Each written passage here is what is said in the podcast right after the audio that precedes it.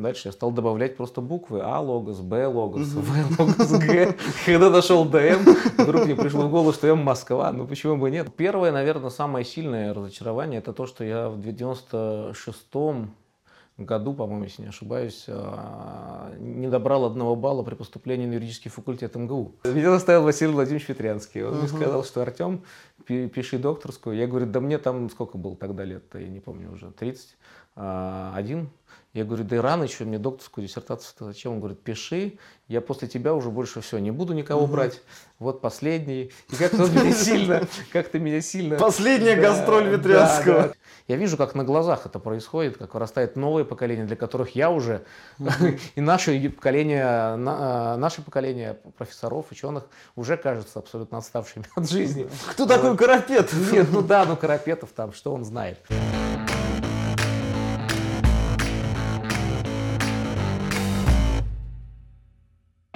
Карапетов Артем Георгиевич, доктор юридических наук, директор юридического института МЛОГОС, профессор Высшей школы экономики.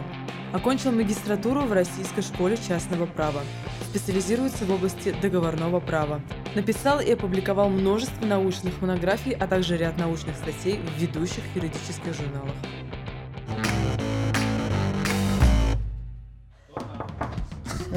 Это свои. Привет. Привет. Вот мы и дошли. Ну что, готовимся к интервью. Спасибо, что в субботний выходной день у тебя нашлось время, чтобы с нами встретиться и пообщаться.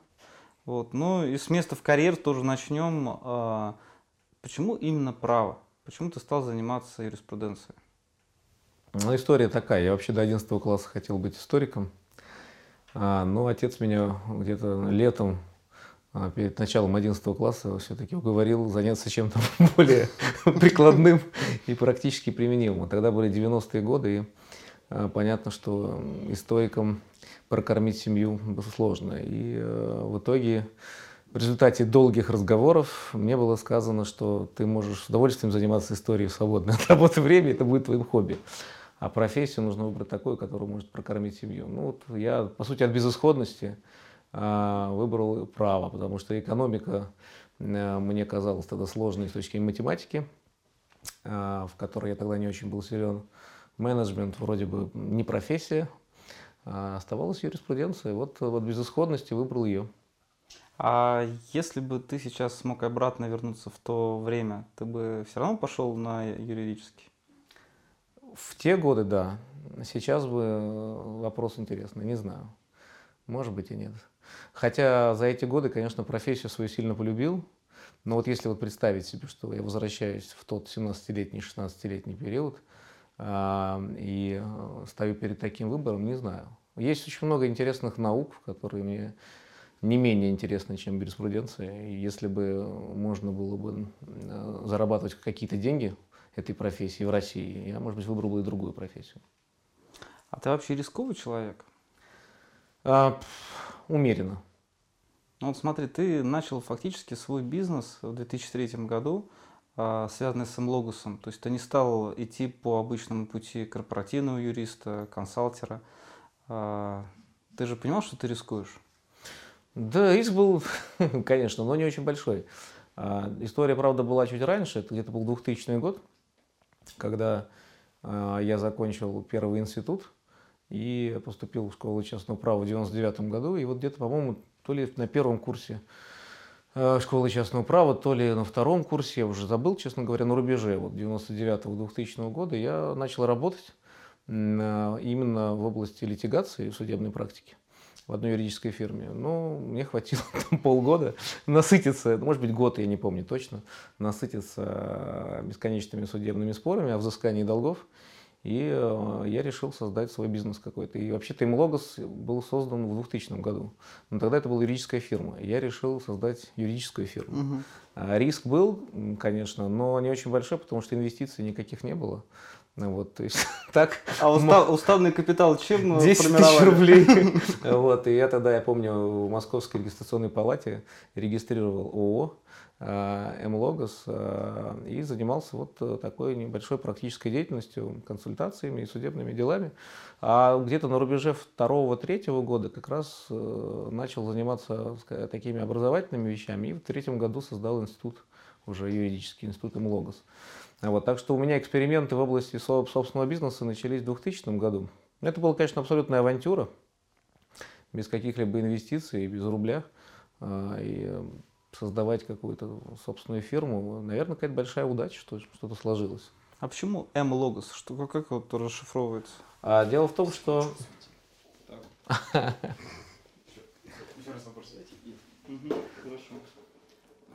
Можно? А почему им логос? Как расшифровывается? Ой, ну, это просто случайный набор.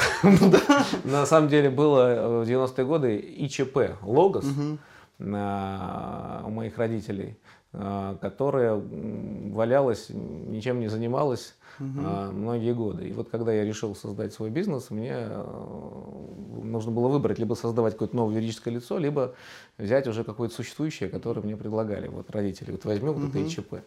Но я говорю, ну возьму ИЧП. Но оказывается, к тому времени уже ИЧП было невозможно, и пришлось перерегистрироваться в ООО.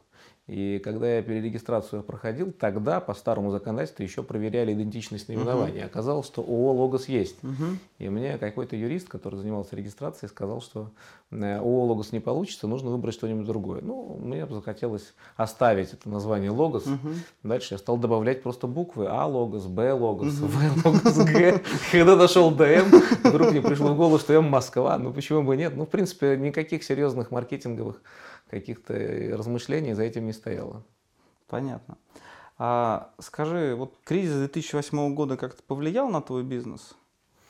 Ну да, сильно повлиял. Мы вообще были тогда на грани э, рентабельности. Корпорации сильно урезали расходы на обучение персонала, и количество людей в группах э, оказалось таким средним, что это едва-едва покрывало расходы на проведение. Это продолжалось где-то около года. Так что был период очень тяжелый, а, но вот как-то все-таки удалось преодолеть этот кризис. А не было мысли, например, закрыть бизнес, там, уйти с головой в науку? Ну, э, у меня, у меня бизнес, э, он такой специфический. Вот, э, по сути, он на грани академической и предпринимательской деятельности. И мне он дорог именно тем, что позволяет мне заниматься наукой. Вот, бросить бизнес и уйти в науку означает оставить свою семью без гроша. К сожалению, в российских реалиях сейчас очень сложно. А если ты сам не создаешь себе работу, которую можешь себя прокормить, человеку, занимающемуся наукой, как-то финансировать свою деятельность и жизнь. Вот поэтому мыслей таких я не помню уж совсем панических. Вот, но был, конечно, тяжелый период, восьмой, девятый, в первую очередь, конечно, год.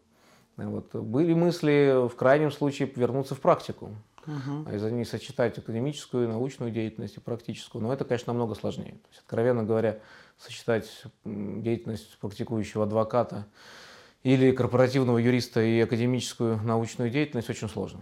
Вот мою деятельность в сфере образования и научную э, какую-то работу сочетать легко. Вот, но практическую сложно. Поэтому пришлось бы делать какой-то тяжелый выбор. А как Слава Сергей, Богу, Сергей Савельев, например? Сергей Савельев это один из немногих примеров. Но надо сказать, что Сергей Савельев все-таки именно академической научной деятельностью а, в меньшей степени занимается, в большей степени академическим менеджментом, я бы сказал. Угу. И как он успевает все это сочетать, честно говоря, мне с трудом удается понять. Но он, конечно, уникальный человек с точки зрения энергии своей, э, драйва угу. и ту новую жизнь, которую он вдохнул в высшей школе экономики, мне кажется, все должны ценить. И при этом он продолжает быть партнером юридической фирмы. Это редкий пример. Это верно. А у тебя есть какие-то люди, которые действительно тебя заряжают энергией? Заряжают энергией?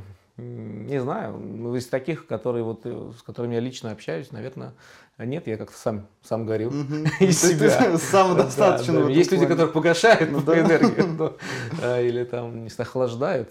Вот. А так, чтобы я кому-то присосался и э, вдохнул какой-то энергетики, такого, наверное, нет.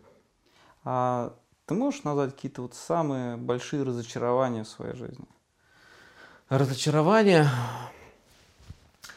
Ну, первое, наверное, самое сильное разочарование, это то, что я в 96-м году, по-моему, если не ошибаюсь, а, не добрал одного балла при поступлении на юридический факультет МГУ. Да.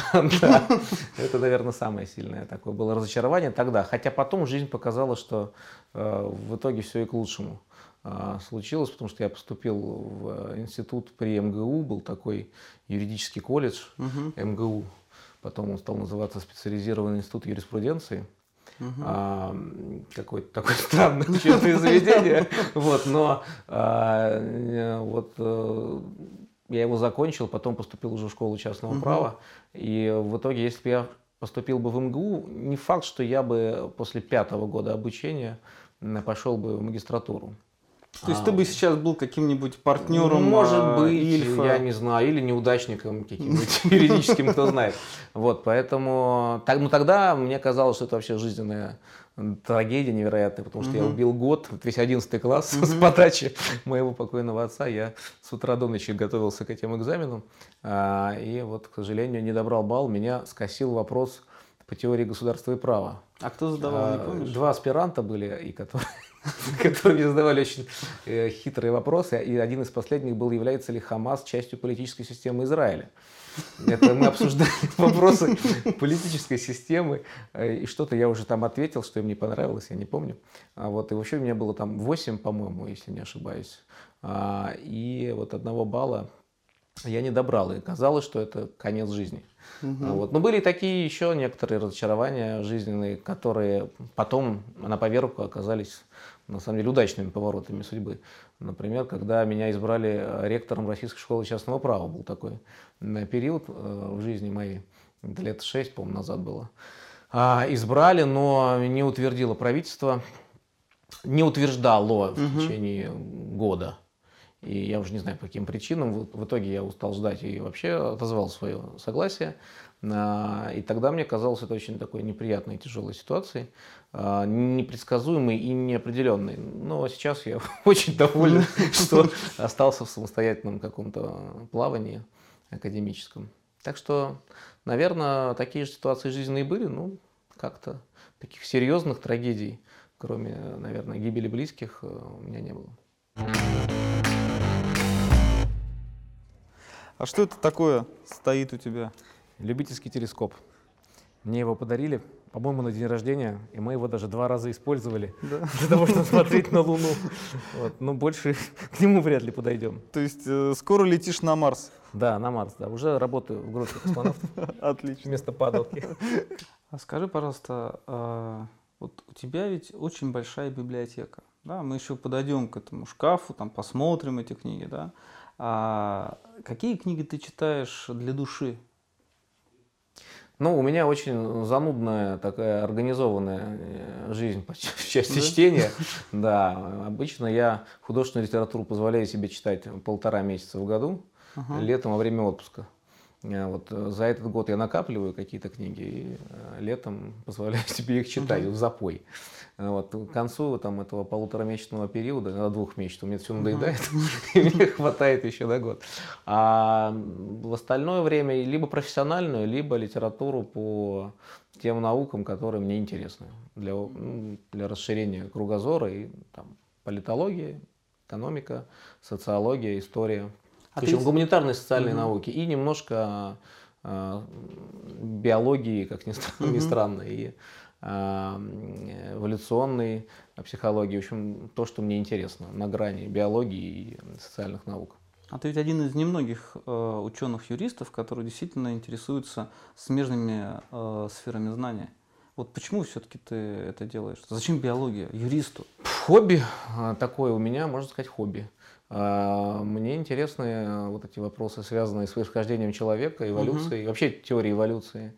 Можно сказать, у каждого есть свое хобби. У меня вот хобби такое. Что касается экономики, социологии, политологии и некоторых других социальных наук, мне просто казалось в свое время, показалось, и сейчас кажется, что понять право, то, чем ты занимаешься в первую очередь, не разбираясь, не интересуясь смежными науками, ну, невозможно. А, и в современном мире ты просто не можешь быть профессионалом в области права, если ты абсолютно ничего не понимаешь в экономике как понять интеллектуальную собственность, если не понимать экономические истоки э, защиты интеллектуальной собственности или экономические последствия этой защиты? Или как разобраться там, не знаю, в деликтном праве, если ты не читал Аристотеля, не понимаешь, что такое корректирующая справедливость. Поэтому скорее в прагматическом плане, с одной стороны, э, для того, чтобы лучше понять инструментально просто, да, лучше понять право, а во-вторых, просто некоторые вещи из этих смежных наук мне просто интересны как таковые, даже без какой-либо инструментальной привязки э, к правопониманию. Например, история. Так что тут сочетание Понятно. мотивов. А на твой взгляд, право – это служанка экономики или они партнеры? Ой, ну так сложно сказать. Конечно, право э, все эти годы формировалось иногда для реализации тех или иных экономических задач. Это мало кто будет с этим спорить. Но при этом право ценно само по себе в некоторых э, вопросах. Например, правовая определенность э, и предсказуемость, некая внутренняя правовая ценность, она не менее ценна, чем экономическая эффективность э, правовых решений. Кроме того, справедливость, это некоторые относят идею справедливости в качестве или считают ее внутренним каким-то внутренней характеристикой права. Другие говорят, что нет, это просто другая цель правового развития, но она, но она в любом случае не экономическая. Поэтому свести право к роли служанки экономики ни в коем случае не получится. Но и сказать, что право не реализует экономические задачи, ну, это значит рассмешить любого а, ну, реалистически мыслящего человека. Надо сказать, что антимонопольное право не занимается Э, экономическими задачами, э, и это смешно, конечно. Плохо или хорошо, другой вопрос. Понятно. А кого ты считаешь своим учителем? Ну, в праве, наверное, два человека. Это Михаил Григорьевич Розенберг, покойный, к сожалению, а, который эм, был у меня научным руководителем по магистрской диссертации в Российской школе частного права. И Василий Владимирович Ветрянский, который был у меня научным руководителем кандидатской диссертации и научным консультантом по докторской диссертации. Вот, пожалуй, два человека, которых я считаю своими вот именно учителями. Угу. Ну и, может быть, третий – это Сергей Васильевич Сарбаш, который в моей жизни сыграл большую роль, когда я заканчивал школу частного права, написал какую-то далеко не самую великую магистрскую диссертацию, как сейчас кажется, угу. на каком-то выпускном мероприятии а, сказал мне, что а, моя диссертация ему понравилась. А он ее читал в качестве рецензента, по-моему, угу. или что-то в этом роде. И как-то настолько сильно меня это повлияло, я реально как-то загорелся. Вот как и... раз он тебя и вдохновил. Да, и он меня вдохновил. Вообще для любого молодого юриста очень важно, чтобы его вот поддержали, оценили. Иногда вот одно слово, сказанное вовремя э, нужным человеком, которого ты уважаешь, достаточно, чтобы зарядить тебе энергии для первого рывка в академической жизни. Но я думаю, это не, это не только академической, научной деятельности касается, а любой. А как все-таки удалось попасть к Ветрянскому? Ведь ну, это же он на тот момент занимал Он такой преподавал в Российской школе частного права, а в Российской школе частного права и тогда, я думаю, сейчас э, такой особо уникальный микроклимат, где дистанция между преподавателями и студентами небольшая, такой, такой интересный э, климат творчества, как лаборатория такая, угу. в хорошем смысле этого слова. И можно было подходить, общаться, задавать вопросы. Я просто подошел к Василию Владимировичу, uh-huh. сказал, Василий Владимирович, я хочу написать диссертацию. Uh-huh. Магистрскую, а, кандидатскую, а, уже после защиты магистрской. И Василий Владимирович сказал, он меня знал, потому что преподавал в школе частного права. Мы все как бы крутились в одном этом котле а, и сказал, что с удовольствием. И Василий Владимирович уникальный человек в этом плане. Он удивительным образом хорошо относится к студентам и к своим ученикам, и тратит на них очень много времени. Ну, по крайней мере, тогда это было так. И мы с ним обсуждали, спорили, и он защищал всегда своих учеников. В этом плане, конечно, уникальный человек. А у тебя есть э, ведь уже ученики, которые защитили диссертацию? Нету. Нету? Нет. У тебя нет ни одного защищенного? Нету. Есть несколько человек, которые пишут, но я всех отговариваю. Почему? Ну, не знаю, мне кажется, а зачем? Вот я человек такой, вызывающий много всяких противоречий. Да, да и в нашей академической жизни, к сожалению, а, это факт. Принято отыгрываться на угу. аспирантах, а, ну, сводя счеты с их научными руководителями. Вот это такая известная вещь, позорная, конечно, но она существует. Вот, и я всегда говорю, что ну, если есть возможность выбрать какого-то научного руководителя, который менее спорен, не занимается экономическим анализом права или чем-то еще, подобным вызывающим аллергию у некоторых э, коллег, э, профессоров, э, то лучше выбрать этот вариант. Но если человек очень хочет и готов заниматься серьезно научной работой, я раньше, по крайней мере, соглашался, поэтому у меня несколько аспирантов, которые Вроде бы пишут, я надеюсь, угу. они пишут. Прямо сейчас. Да, диссертации вот есть. А, но я за, этим не гонюсь. Еще дело в том, что я не преподавал в ВУЗе, в котором есть диссертационный совет. Это очень важный момент. То есть обычно в российских а, реалиях а, научный руководитель, он ну, должен быть аффилирован с каким-то диссертационным uh советом. Это делает более простым защиту диссертации. Так принято считать. Я не знаю, мне кажется, это неправильно в корне, но я преподавал в школе частного права долгие годы. Там не было диссертационного совета. Сейчас я преподаю в высшей школе экономики. Там, по-моему, по гражданскому праву диссертационный совет сейчас не работает, если я не угу. ошибаюсь. А, и моя информация не устарела. Вот поэтому, ну вот, э, возможно, по этим причинам, возможно, по каким-то другим. У меня вот учеников, которые защитили бы кандидатские, нету.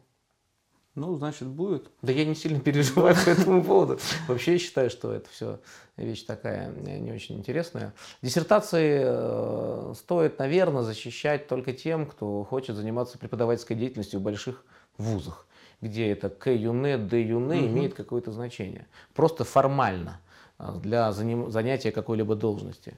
Но вообще эти все буковки настолько себя дискредитировали за последние годы, что любого человека, который хочет заниматься наукой, я вообще отговариваю. Я говорю, пишите статьи, книги. Есть масса примеров людей, которые не доктора наук, но дадут фору любому доктору, а есть те, которые не кандидаты даже наук, но сделали себе имя на интересных, замечательных публикациях.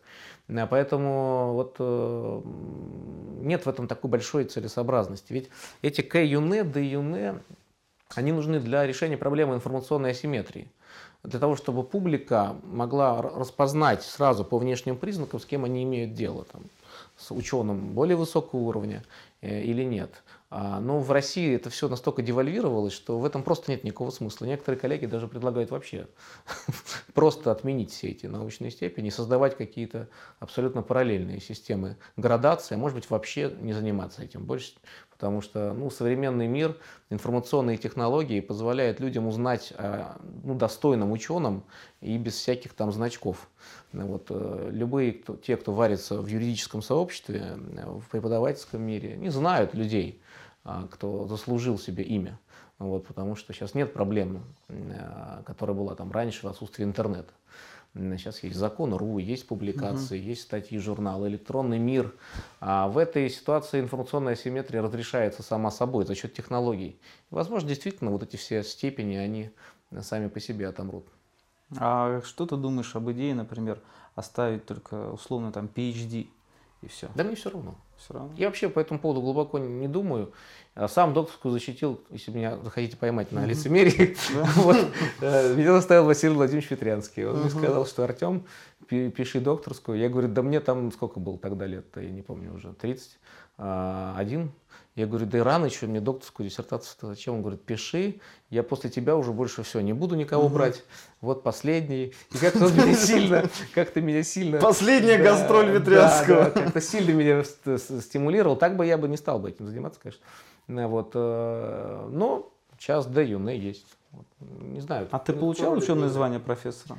А, а в высшей школе экономики я должность имею угу. профессор. Ну, то есть в акт ты не подавал? Не-не-не. Там даже... же, наверное, нужно еще это защитившийся... Нет, доценты, да? профессора какие-то угу. ваковские. Не, я, я вообще антиформалист в этих всех угу. вопросах считаю, это все не нужно а, по большей степени.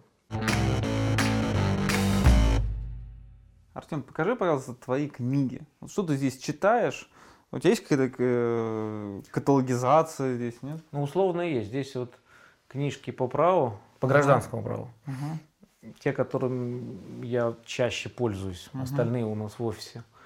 А, здесь русские, угу. здесь вот как-то они так пересекаются зарубежных языках, ну, на английском, естественно. Мгм. Здесь по экономике книжки, здесь немножко по истории. Мгм. А, но по другим дисциплинам у меня библиотека другая на первом этаже. Понятно. А вот про историю войны у тебя тут стоят. Да, тут неплохие книжки. Вот как раз зимой читал э, Российскую империю от традиции к модерну, трехтомник Бориса Мгм. Миронова. Мгм. Очень много различной пищи для размышлений м, и критического осмысления, в том числе этой книги и нашей истории. Эта книга была. Дальше есть еще книжки по истории Второй мировой войны, где-то у меня здесь, гражданской войны. Ну, А у тебя любимый период какой? а любимый период, наверное, 19 век. Мгм. До Крымской кампании? Если российскую историю брать, то, наверное, да. Нет, почему 19 век, э, я бы сказал, вообще весь э, век с начала 19 до, Мгм. до 17 года. То есть расцвет такой. Ну да, потому что после Крымской, казалось бы, вот у нас случилась такая трагедия в истории, но началась развиваться Мгм, экономика, да. были замечательные реформы, которые проводились при Александре II, потом бурный экономический рост при Александре III и потом впоследствии. Поэтому вообще очень интересно. Хорошо. Ну, это более интересно, чем изучать, мне кажется, советскую историю. И почему-то мне очень Да. нравится 18 век. Вот Не терпеть нравится? не могу эти парики. Чисто эстетически, мне да? кажется, это просто как-то всегда раздражало. Вот эта эпоха барокко мне никогда не нравилась. Понятно. А вот мы говорили про интернет. А, Ты ведь буквально ну, несколько лет назад э, зарегистрировал свой блог э, на Фейсбуке. Да, Вот. года два, по-моему. Вот как э, тебе это легко давалось или нет? Да я болел, делать было нечего. Да. И мне кто-то сказал, вот, все в Фейсбуке, все, Мгм. кого я знаю в Фейсбуке. Но я зарегистрировался. Мне понравилось. До сих пор нравится. А долго ис- искал свой стиль? Там ведь у каждого, кто ведет свой блог, свой стиль. Как-то я не искал. Но, видимо, у каждого человека есть желание что-то сказать. Мгм. городу и миру. Вот. А у ученых э, э, порывы они случаются Мгм. особенно часто. Вот. И э, ну, что мне интересно, и что я считаю нужным, и может быть интересным для людей, я выкладываю. Я стараюсь не выкладывать какие-то вещи, касающиеся своей личной жизни, а, но все, что касается профессии, потому что я знаю, что у меня подписаны там какие-то тысячи юристов, Мгм. и они ждут от меня этого. Ну, в принципе, я и вижу свою миссию в качестве такого. То есть ну, еду не фотографируешь? инструмента да, просвещения правового, поэтому я стараюсь правовые новости какие-то сообщать, какие-то свои мысли о вопросах права. Ну, а то, что мне кажется не касается права, иногда тоже я публикую, там, кино, книги, театр, то, что мне кажется, интересно было бы другим услышать и не согласиться, например, или поддержать. Например, я знаю таких людей, которые э, читают мои комментарии, там, посты про какие-то Мгм. фильмы или спектакли, и думают так, Карапетов похвалил, значит, нельзя смотреть. Или наоборот, Карапетов ругает, значит, нужно. А те, у кого со мной одинаковые какие-то э, вкусы, они, наоборот, воспринимают это в качестве какой-то рекомендации. Я также слежу за рекомендациями других людей. Но еду, вино, а, себя на фоне э, там, виноградников я не публикую, считаю это глупостью. Понятно. А вот внутренний цензор все-таки работает, когда в Facebook что-то пишешь? То есть бывает такое, что ты вот написал, а потом нет, удаляю, нет, не буду это писать. Бывает. Бывает. Я, я же там СМИ вроде как. Мгм. Я в этом не очень разбирался, Ага. но по количеству э, подписчиков и друзей, по-моему, я уже прохожу по составу Мгм. какого-то. Вот, поэтому, конечно, я не могу в публичном пространстве выбрасывать а, какие-то мысли и идеи. Ну, просто ощущаю ответственность за то, что я говорю. То, что я могу сказать в личной беседе, конечно, естественно, а, на Фейсбуке или там на Законру или на любой Мгм. другой публичной площадке, не скажешь. Но иногда, конечно, бывает так ляпнешь что-нибудь, потом жалеешь. Да. Удалять, э, может быть, и было пару раз, когда я прям сразу что-нибудь удалял. А Мгм. вот э, понимая, что это, видимо, а, ну, не, не нужно а в публичное пространство выводить. Вот, ну, кроме того, есть еще, конечно, такой цензор э, политического характера. Я все-таки не хочу превращать свой блог э, в бесконечные рыдания Мгм. по поводу того, что все катится куда-то там в тартарары. Ну, К сожалению, но бывает иногда очень сильное желание э, писать именно только об этом, но я стараюсь себя ограничивать, потому что иначе это просто ну, э, будет неинтересно никому, и вообще это неправильно. Жизнь, она сложная и разнообразная, и помимо этого бесконечного падения куда-то там, не знаю, в пропасть. В нашей жизни есть много интересного, хорошего, поэтому я стараюсь все-таки вот ограничивать себя именно еще и в этом, в, ну, в, в степени нытья, скажем так. Хорошо. А ты занимался историей, вот если сравнить вот наш нынешний период, ты бы с каким периодом в истории России мог сравнить? Нынешний период в истории России. Ну, по твоим внутренним ощущениям. Хороший вопрос. Ну, может быть, период Александра Третьего. Хотя, конечно, любые параллели здесь угу. смешные. Да, ну, в какой-то степени, может быть, э, брежневская эпоха, угу. поздняя. Угу. Вот, ну, где-то вот приз... отдельные признаки вот этих эпох имеют место быть. А у тебя нет ощущения, что э, в науке у нас сейчас достаточно серьезные позиции занимают люди э, весьма преклонного возраста, причем по многим направлениям? Вот как ты относишься к тому, что э, эти люди занимают должности, что-то творят? Да нормально. Я, мне кажется, да. наука вообще должна сейчас в нынешнее время деформализоваться. Поэтому должности, звания, они вообще не должны иметь никакого Все значения. в Facebook. Все в Facebook, все в на закон.ру, все публиковать себя могут легко, свободно. То есть сейчас другая эра. Поэтому угу. эти иерархические структуры, вот кто занимает должность там заведующего кафедры какого-то вуза. А что вообще эта кафедра делает? Что она вообще, что такое кафедра в нынешних условиях? Эти все вещи, они девальвируются во многом. А, поэтому а, то, что пожилое поколение занимает какие-то должности в академическом мире, так это нормально. Так всегда было. В силу специфики найма ну, на академические должности, они зачастую бывают пожизненными. Угу. Вот, и а, естественно, что некоторый такой застой в, на уровне руководителей в академическом мире, он бывает, но это не значит, что застой в науке, потому что науку-то в основном двигают молодые люди. Ну, 30-55, ну, максимум 60 лет. Вот такая э, часть нашего юридического сообщества. То, что она не занимает какие-то посты, мне кажется, ни в коей мере не ограничивает это движение. Более того, вообще обеспечивается такой диалектический ну, паритет определенный.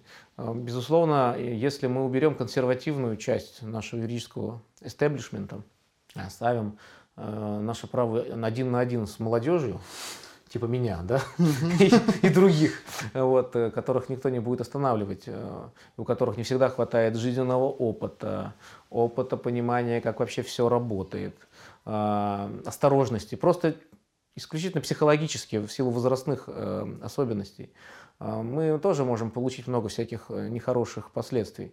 Поэтому, с другой стороны, если мы абсолютно подавим молодежь, а это тоже ни к чему хорошему не приведет и, и, исключит из нашей академической научной жизни динамику. Поэтому здесь все, как знаете, как в семье. То есть вот у тебя есть сын 15-летний, вот что-то ему надо разрешать, что-то не надо. Вот, и в твоей семье, в которой будет некий диспаритет и перекос в сторону авторитаризма семейного и подавления личности молодого человека авторитетом родителей, э, как правило, сложно бывает этому человеку занять какие-то высокие должности или какие-то там э, карьерные высоты, или вообще чего-то добиться в жизни, как правило. С другой стороны, если наоборот давать полную свободу, в некоторых случаях это тоже ни к чему хорошему не приводит. Поэтому здесь нужно искать баланс. И вот мне кажется, в этом плане э, естественный академический баланс между консервативностью, естественной, природной консервативностью старшего поколения и некой такой движухой, которая угу. рождает новое поколение, он вполне э, нормален и естественен. То, что иногда нас останавливает, это нормально. Но как только этот паритет ломается в ту или иную сторону, тогда мы имеем негативные последствия. Но вот что сейчас, я бы хотел сказать, интересно, из-за того, что вообще роль э, вот этих э, высот э, иерархических, она исчезает во многом в академической жизни.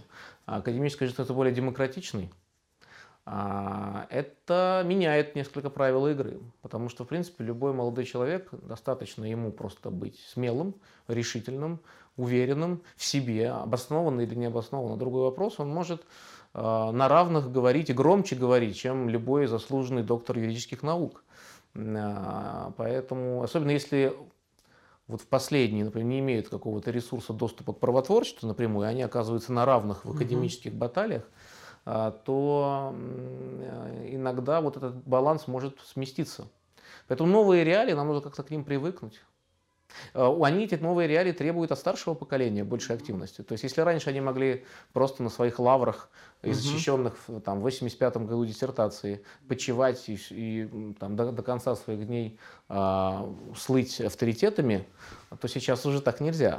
То есть в нынешнем поколении, я вот прекрасно понимаю, что когда я дойду до этого возраста, если я буду просто ходить и умным видом на конференциях значит, махать головой угу. а, или какие-то комментарии озвучивать, но сам не буду ничего дальше двигать и развивать, не буду бороться, то меня просто молодежь перестанет ценить. Я вижу, как на глазах это происходит, как вырастает новое поколение, для которых я уже, и наше поколение, а, наше поколение профессоров, ученых уже кажется абсолютно отставшими от жизни. Кто такой Карапет? Нет, ну да, ну Карапетов там, что он знает.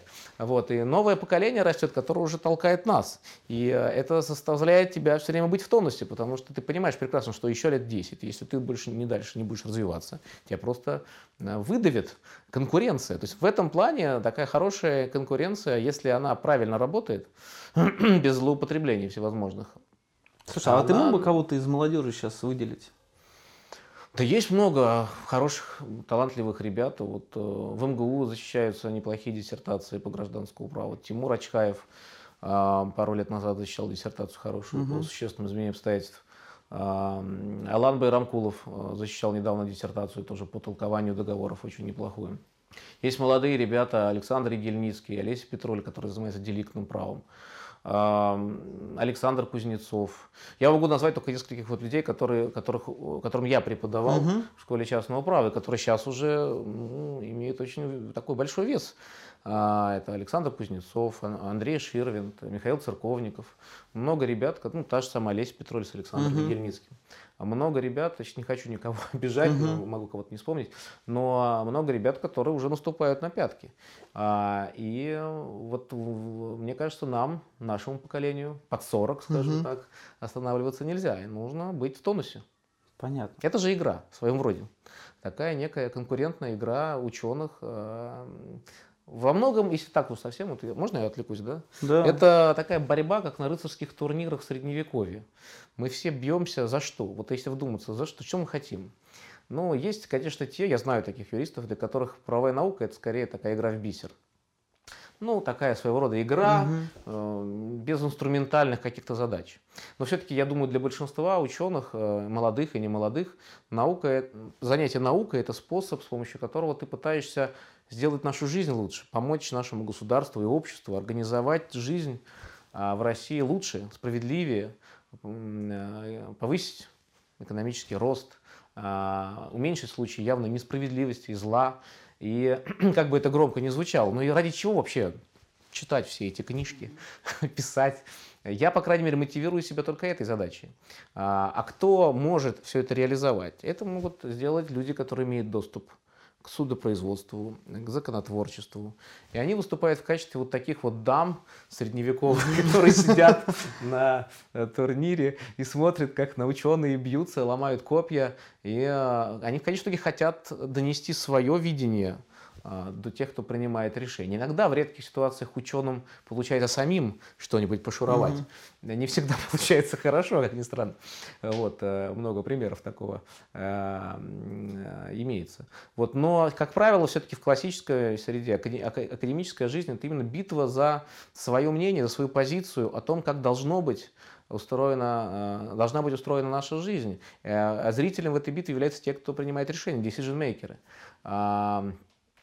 Косвенно, конечно, иногда ты пытаешься убедить других юристов, своих коллег, чтобы в итоге создать некий консенсус, который рано или поздно окажется внутри позитивного права. Может быть, не напрямую, может быть, тебя не услышат, но услышат ропот большинства. Вот. Но это в конечном итоге э, все эти стрелки, все эти информационные потоки идут в уши э, политиков, чиновников, депутатов, судей. А, по крайней мере, если мы говорим о праве, правовой науке, правовых спорах в сфере делеги ференда. Я сейчас не говорю историю права там, или римское право. А, вот, в этом плане, конечно, надо в этой борьбе побеждать. Если ты будешь просто молчать, и ты, например, провел исследование, узнал, что абсолютно оптимальное решение тех или иных проблем такое-то и такое-то, или ты выяснил что-то, и дальше замолчал, сказал, ну, здорово, я разобрался, пойду дальше. Но у тебя не хватает силы и энергии донести эту мысль, до твоих коллег, убедить их в этом, убедить судей, убедить политиков, то грош цена твоим усилиям, они просто никому не нужны. Значит, ты занимаешься просто игрой в бисер. И здесь, конечно, очень важно, чтобы у ученого, молодого ученого, например, возможно, у нас будут слышать кто-нибудь, кто заинтересуется этой работой, у него хватало энергии не только на то, чтобы разобраться и для себя внутренне решить, как правильно, но куда больше иногда энергии требуется на то, чтобы донести эту информацию до других людей, убедить их, переубедить в прямой дискуссии. Вот, к сожалению, у нас часто много, я знаю таких людей, которые, ну, гениальные ученые, юристы, зачастую ну, выдающихся способностей, но которым не хватает энергии и желаний, и стимулов в этой борьбе а, добиваться правды, добиваться победы своей идеи. Но в итоге получается, что результат их труда, он зачастую оказывается нулевым. Ты сериалы смотришь? Смотрю. Какие твои любимые сериалы? Ой, ну мне очень понравился, не знаю, какие любимые, но uh-huh. вот мне понравился из последних «Тихий дон», uh-huh. российский, вот, очень неплохой сериал, который в прошлом году шел на экранах. А, из американских, да много каких хороших. «Родина», uh-huh. некоторые сезоны мне понравились очень. А, «Рим», uh-huh. а, вот сейчас недавно смотрел «Хорошую жену», юридический сериал, uh-huh. очень хороший. Я обычно их смотрю в процессе какой-нибудь другой деятельности. Понятно. Вот хорошая жена, там женщина-адвокат, да. А вот э, чем э, женщина-адвокат отличается от мужчины? Ты бы доверил, например, э, свое дело женщине-адвокату? Да почему нет? Но мне трудно судить. Я сам-то в суды ходил буквально несколько лет. А, и вот с женщинами-адвокатами, по-моему, не сталкивался. Так что, но если судить о том, а, каковы профессиональные качества а, женщин-юристов, я могу сказать, что у нас есть прекрасные преподаватели в МЛОГОСе, и практикующие юристы женщины, и даже ученые женщины. Поэтому, а вот насчет доверить свою судьбу, не знаю. Надо, мне кажется, смотреть на профессиональные качества в первую очередь. Хорошо, надо с женой посоветоваться. Да. Хорошо. А, скажи, пожалуйста, вот э, многие говорят о том, что у нас есть несколько юридических школ. Там есть Ленинградская школа, Московская, там Уральская.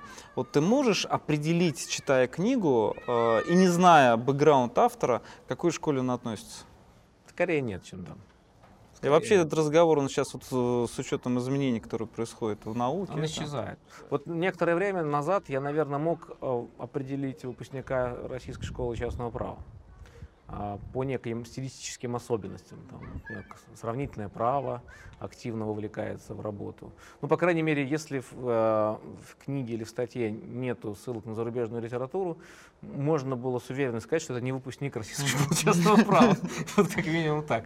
Вот. Но сейчас настолько эти стандарты, они ну, универсализируются, и уже сейчас э, хорошую работу, когда читаешь, понять, кто ее написал, выпускник МГУ или РХЧП, или Высшей школы экономики, или у Уральского государственного юридического университета трудно.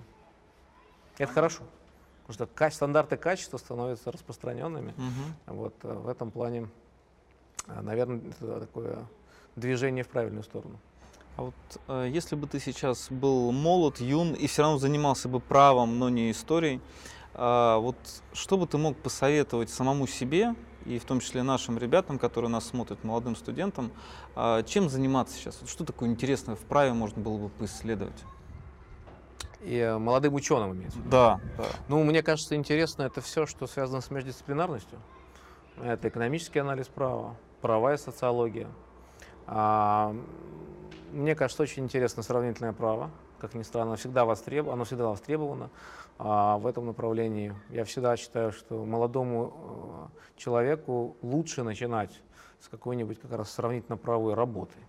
Просто поизучать хорошенько там, разные правопорядки по тому или иному вопросу, вычленить какие-то закономерности, а, определить различия. Вот для старта, для вот первых каких-то вот попыток лучше начать с этого, чем пытаться самому там что-то заявить, какие-то революционные теории.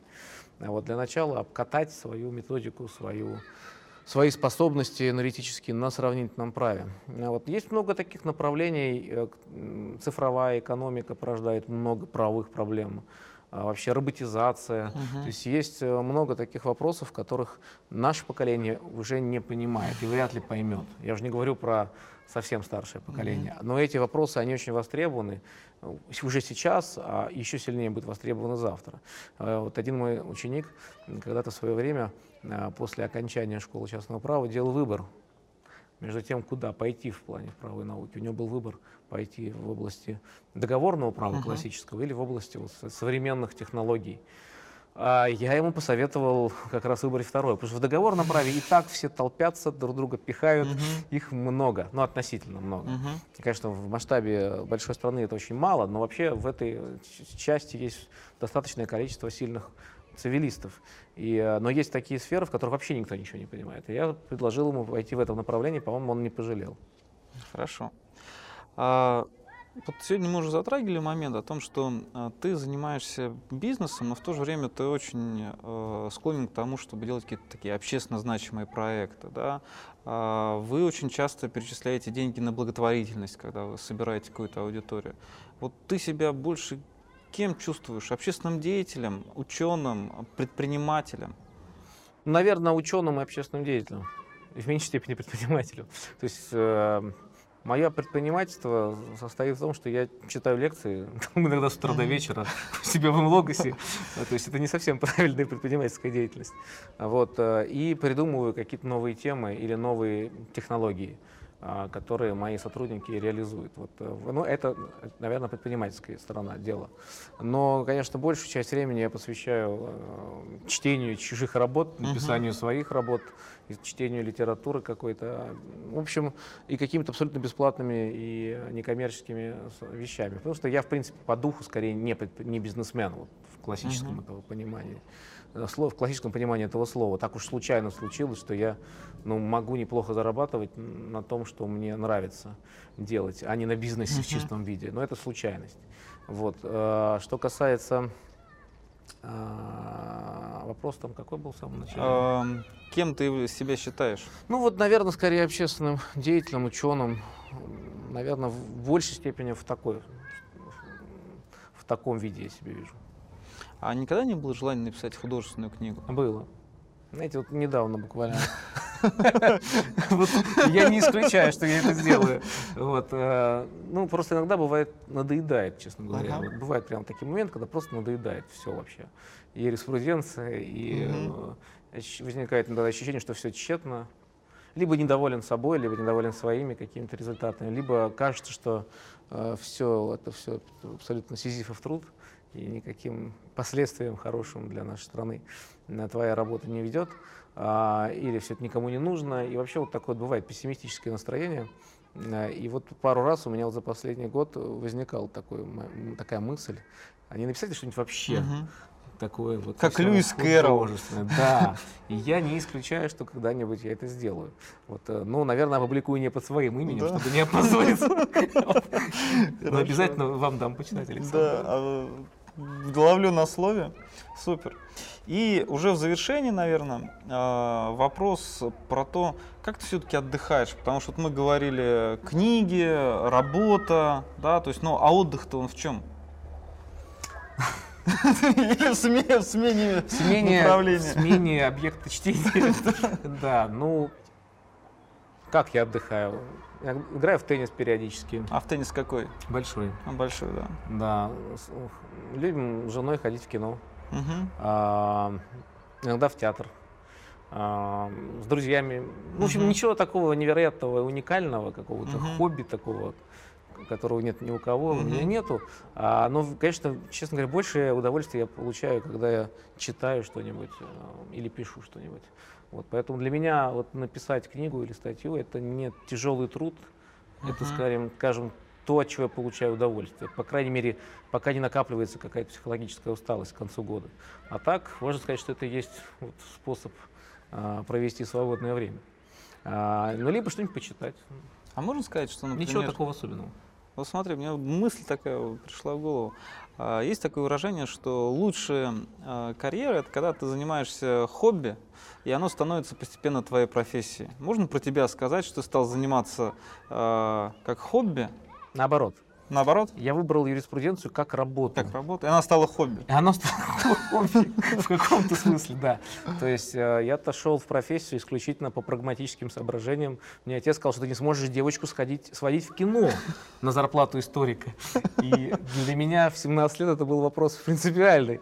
И э, я пошел в юриспруденцию, как я уже сказал в начале нашего интервью, исключительно по прагматическим соображениям. А потом как-то постепенно, именно когда я на, нашел в этой жизни такой способ, который позволяет тебе и ну, жить, и э, значит, э, не бедно, скажем так, и э, заниматься юриспруденцией, вдруг я понял, что это может быть прекрасным хобби, и э, что это действительно приносит удовольствие. Но вначале было не так.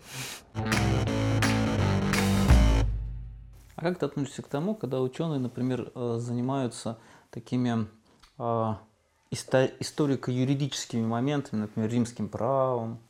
Я считаю, это очень важная задача. А, потому что история вообще важна. Только угу. она не инструментальна в, угу. значительной степени, но это же не значит, что наука истории не нужна. Астрофизика, угу. там, биология. Такие науки, которые занимаются познанием сущего, неких существующих явлений или тех явлений, которые были в прошлом, они живут в другом мире.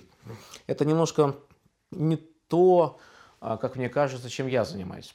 Мне все-таки, а, мое мышление, просто мой внутренний а, мир построен инструментально. Я могу мотивировать себя на ту или иную деятельность, только если я понимаю, для чего я это делаю. Мотивирую себя и тем, что пытаюсь сделать жизнь лучше. Ну, на маленькой вот ниве одного процента влияния гражданского права на нашу жизнь, это маленький-маленький-маленький такой вот огородик. Ну вот в рамках этого огородика я занимаюсь тем, чтобы пытаюсь понять, как лучше и убедить других в этом. Иногда прав я, иногда не прав. Но э, я себя мотивирую инструментально. Мне сложно заставить себя потратить год на то, чтобы разобраться, как в римском праве э, те или иные явления были. Вот. Но если бы я выбрал бы профессию историка, тогда вот в том э, угу. момент развилки в своей жизненной пути, угу. я бы, наверное, по-другому бы мыслил. И познание истории само по себе ценно и интересно. Иногда даже имеет какое-то инструментальное значение. Например, мы поймем, как, как римляне решили ту или иную проблему в первом веке до нашей эры, возможно, нам это подскажет какое-то э, хорошее решение сейчас. Но все-таки, чтобы заниматься исключительно историей права, нужно иметь не инструментальное, не прагматическое сознание, а вот немножко другой склад ума. Вот. И, но я таких людей очень уважаю, и результаты их труда бывают полезными. Поэтому я ни в коем случае не недооцениваю, а, не недооцениваю работу историков права, компаративистов и тех, кто занимается а, такими а, ну, более научными в чистом виде этого слова исследованиями. Все-таки чем занимаюсь я? Скорее делеги ференде анализ, анализ политики права.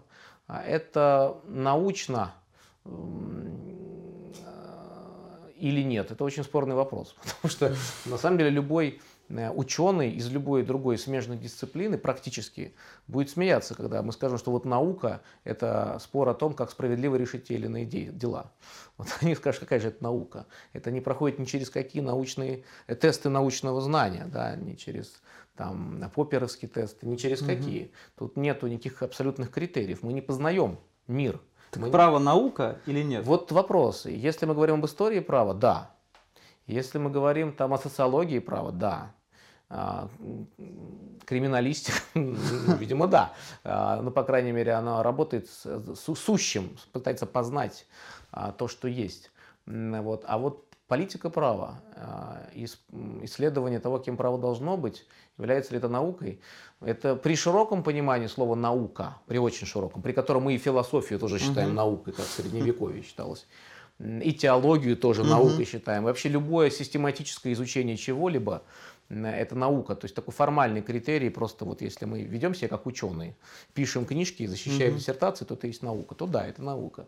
Но если мы будем использовать такой вот естественно-научный, ну, общепринятый критерий научного знания, то политика правовые всякие эскапады о том, как нужно написать в законе или что нужно сделать э, в той или иной проблематике, что справедливо, что нет, что целесообразно, что нецелесообразно, то это, конечно, скорее не наука, а инженерное дело. Я обычно провожу такие параллели. Вот политика правовая э, часть наших исследований, это как инженерное дело, которое опирается на данные науки, физики, например, да, механики там, и других дисциплин, но пытается изобретать, создавать что-то, какие-то инструменты, какие-то агрегаты.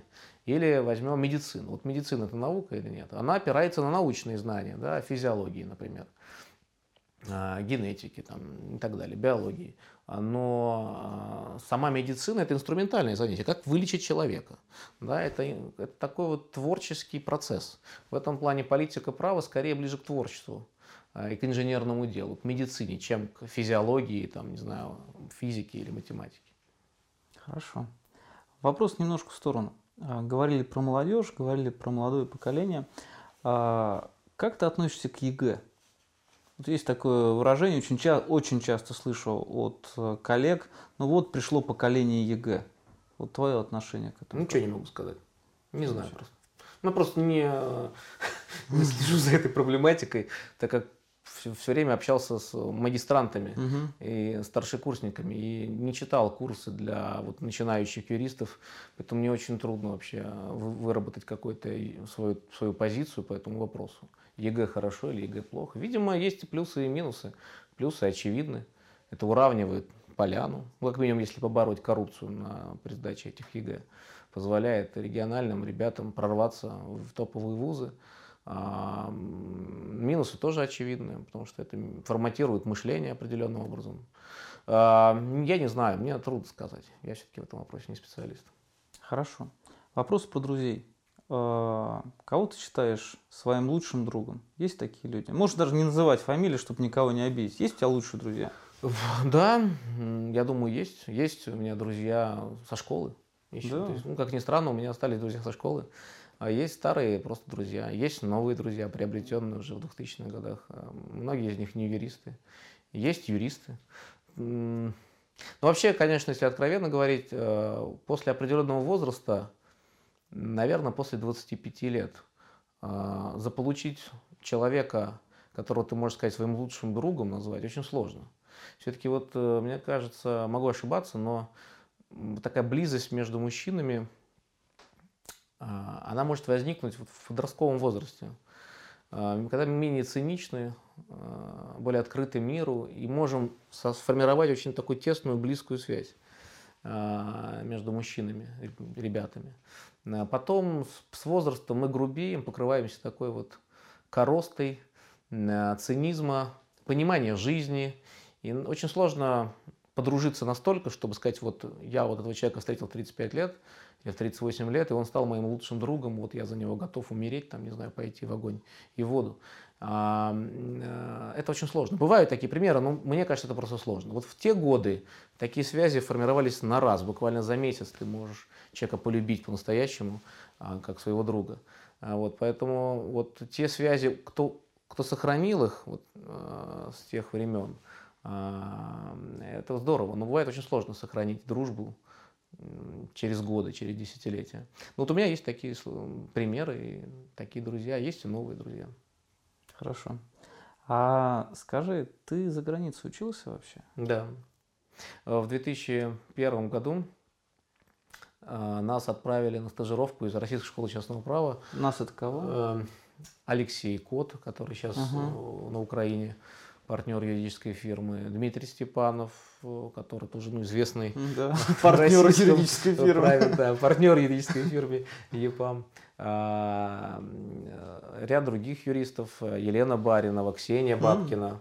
В общем, такая целая группировка uh представителей Российской школы частного права с московского отделения и из Уральского отделения, там Александра Фасахова и некоторые другие ребята. А, были отправлены в Лядинский университет по каналам межправительственного какого-то соглашения, которое было между Голландией и Российской Федерацией а, по обмену студентами. Мы там учились э, несколько месяцев, три или четыре месяца. Я проходил там какие-то неинтересные мне предметы, например, право Европейского Союза и СИЛО. И такая угу. книженция, угу. какой-то мадам де Бурга, я помню, была ужасная книжка про это европейское право, про директивы и регламенты, права человека, а, международное торговое право. Но, конечно, самое сильное впечатление у меня произвели не эти курсы, хотя Лединский университет, конечно, ведущий университет, безусловно, а библиотека. Это было такое тюремное здание средневековое. а, тюрьма, в которой была Лейденская юридического факультета библиотека. И я там ксерил книжки uh-huh. с утра до вечера. Uh-huh. В остальное время писал то ли диссертацию, то ли уже кандидатскую, то ли магистрскую, уже не помню. Что-то я писал там. Вот. И, конечно, честно скажу, что в моей научной карьере вот поездка в Лейден сыграла роль одного из таких вот фитилей. Я не знаю, пошел бы ли я в научную деятельность, если бы не получил доступ к этой библиотеке. Это сейчас кажется смешно. Вот на Амазоне любые mm-hmm. книжки можно mm-hmm. купить, подписаться на Хайн онлайн и читать все статьи там, на английском языке по праву. А тогда все-таки технологии не были так развиты, и библиотека имела огромное значение. И когда я попал в этот мир, а, в котором все понятно, в котором написаны толстые книги по тем вопросам, по которым на русском языке даже одного предложения не написано, я как-то загорелся тем, что вот в принципе есть, есть какой-то мир, который можно прорваться и узнать то, что еще не знает никто. И это очень сильно мотивировало. Поэтому, если бы нас школа частного права не отправила бы в Лейден, возможно, я бы и не стал ученым. И вообще не занимался бы этой деятельностью. Круто. А некоторые ребята остались на LLM потом, там, на год. Угу. А ты почему не остался? Я посчитал для себя, что я понял, что, что, мне надо теперь делать. И торчать там еще целый год. А потом мне так тоска по родине э, замучила, честно говоря, что я на четвертый месяц уже очень хотел вернуться в Москву. Ну, то есть ты не, не любил там отдыхать, отрываться где-то в барах? Отлично, отдыхали. Но когда это каждый день происходит... То есть библиотека и отрыв, да? Ну, в принципе, да. И на четвертый месяц, то уже там 9 э, мая, я помню, э, мы там устроили какую-то вечеринку и распевали там, да, значит, песню «Катюши», активно хотели в Москву. Вот. Ну вот мой один хороший, потом уже ставший моим другом, Игорь Данилов, э, он остался потом на ЛЛМ, там закончил, и у него карьера пошла именно в том направлении, он сейчас работает в Брюсселе а, в юридической фирме, занимается торговым как раз правом. А вот так, некоторые ребята закончили там потом курсы по airspace law, а, вернулись сюда. Насколько это целесообразно было учиться там год еще, ну, я так понимаю, что для тех, кто потом там э, хотел остаться и работать за рубежом, это очень полезно. Для тех, кто хотел вернуться, а я хотел однозначно вернуться, что не мыслю себя за пределами нашей страны в профессии, а, конечно, год вряд ли там целесообразно было тратить. А скажи, пожалуйста, а не было никогда желания уехать э, преподавать за рубеж? Какой-нибудь такой солидный университет там, с 12 с 13 века? Нет, такого активного желания нет, честно говоря, потому что я не уверен, что мы можем что-то интересное сказать иностранным студентам. Вот. Э, наша правая наука находится на таком сейчас стадии, что мы скорее реципиенты, а, чем учителя. Вот, может, пройдет несколько поколений, и мы дойдем до того уровня, в котором мы сможем что-то такое сказать а, нашим зарубежным коллегам, научить их чему-то. А просто читать им про российское право для общего развития, это неинтересно, это смешно. Я просто тратить на это время не хочу. Какой смысл рассказывать немцам, французам о российском праве? Для чего это надо? А, даже час на это потратить не хочу. Вот, а рассказать что-нибудь, что действительно подняло бы их понимание права, ну, у меня пока нет такого ощущения, что вот я могу что-то такое сказать новое а, для этих ребят. А может быть, я слишком самокритичен, возможно, уже можем что-то сказать, но угу. так, по крайней мере, сейчас э, сложно. Это первое. А во-вторых, все-таки я человек такого патриотического склада, и мотивирует меня не развитие науки вообще. Мне говоря, все равно, как там развивается право наука в Испании там, или в Квебеке. Э, мне хочется, чтобы наша жизнь здесь стала лучше. Вот поэтому преподавать там, ради чего, я не очень понимаю. Ну вот если совсем, тут плохо станет. И выгонят меня угу. из страны. Вот, может быть, пойду куда-нибудь там в Латвии, в каком университете преподавать от безысходности. Но вообще, Прям как каминка. Да, да, да. Ну вообще судьба некоторых коллег, которые после 17 года уехали, бывало не очень приятные. А, вот вспомню того же Петрожицкого. Но это только от безысходности, если выгонят. А так вообще, конечно, я считаю, что задача любого ну, патриота, как бы это сейчас термин не был дискредитирован рядом товарищей, а заниматься тем, чтобы страна жила лучше, собственное право развивать. А о немецком праве позаботиться немцы. Артем, здравствуйте. Добрый день. Небольшой близ для вас мы составили. Надеюсь, вам понравится и будет непредсказуем некоторые вопросы, потому что я даже некоторых таких героев не знаю, но Александр Евгеньевич сказал, что вы должны быть в курсе. Реал или Барселона? Все равно. Все равно? М. А если все-таки выбирать между Реалом и Барселоной? Ну, наверное, Барселона. Барселона, хорошо. Черчилль или Ли Кван Ю? М, Лик Ван Ю. Мгм. Илья Кормильцев или Вячеслав Бутусов? Кормильцев. Справедливость или экономическая эффективность? Поровну. Хорошо. А МГУ или Высшая школа экономики? Провокационный вопрос. Я знаю. Ну, высшая школа экономики. Серьезно? Ну, я же там работаю. Ну вот, ладно, хорошо. Натали Портман или Чулпан Хаматова? Челпан Хабатова. Хорошо. Оксфорд или Лейден? Лейден. Владимир Познер или Ричард Познер? Ричард Познер. Хорошо. И последний вопрос. Винил или цифра? Э, Цифра. Отлично. Спасибо большое. Ну что, у нас здесь такая своеобразная э, пастораль получается.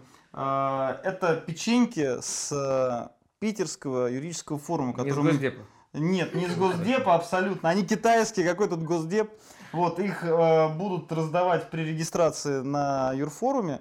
И мы их тебе все дарим. А вот сейчас хотелось бы, чтобы ты раскрыл какой-нибудь, посмотрел, что там. Да, самое главное, что внутри. Да. Какое предсказание. Так. Печенье можно не любить. Хотя она вкусная.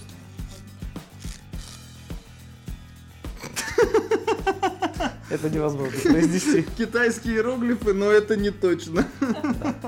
Хорошо. И в завершение мы тебе дарим наши подарки.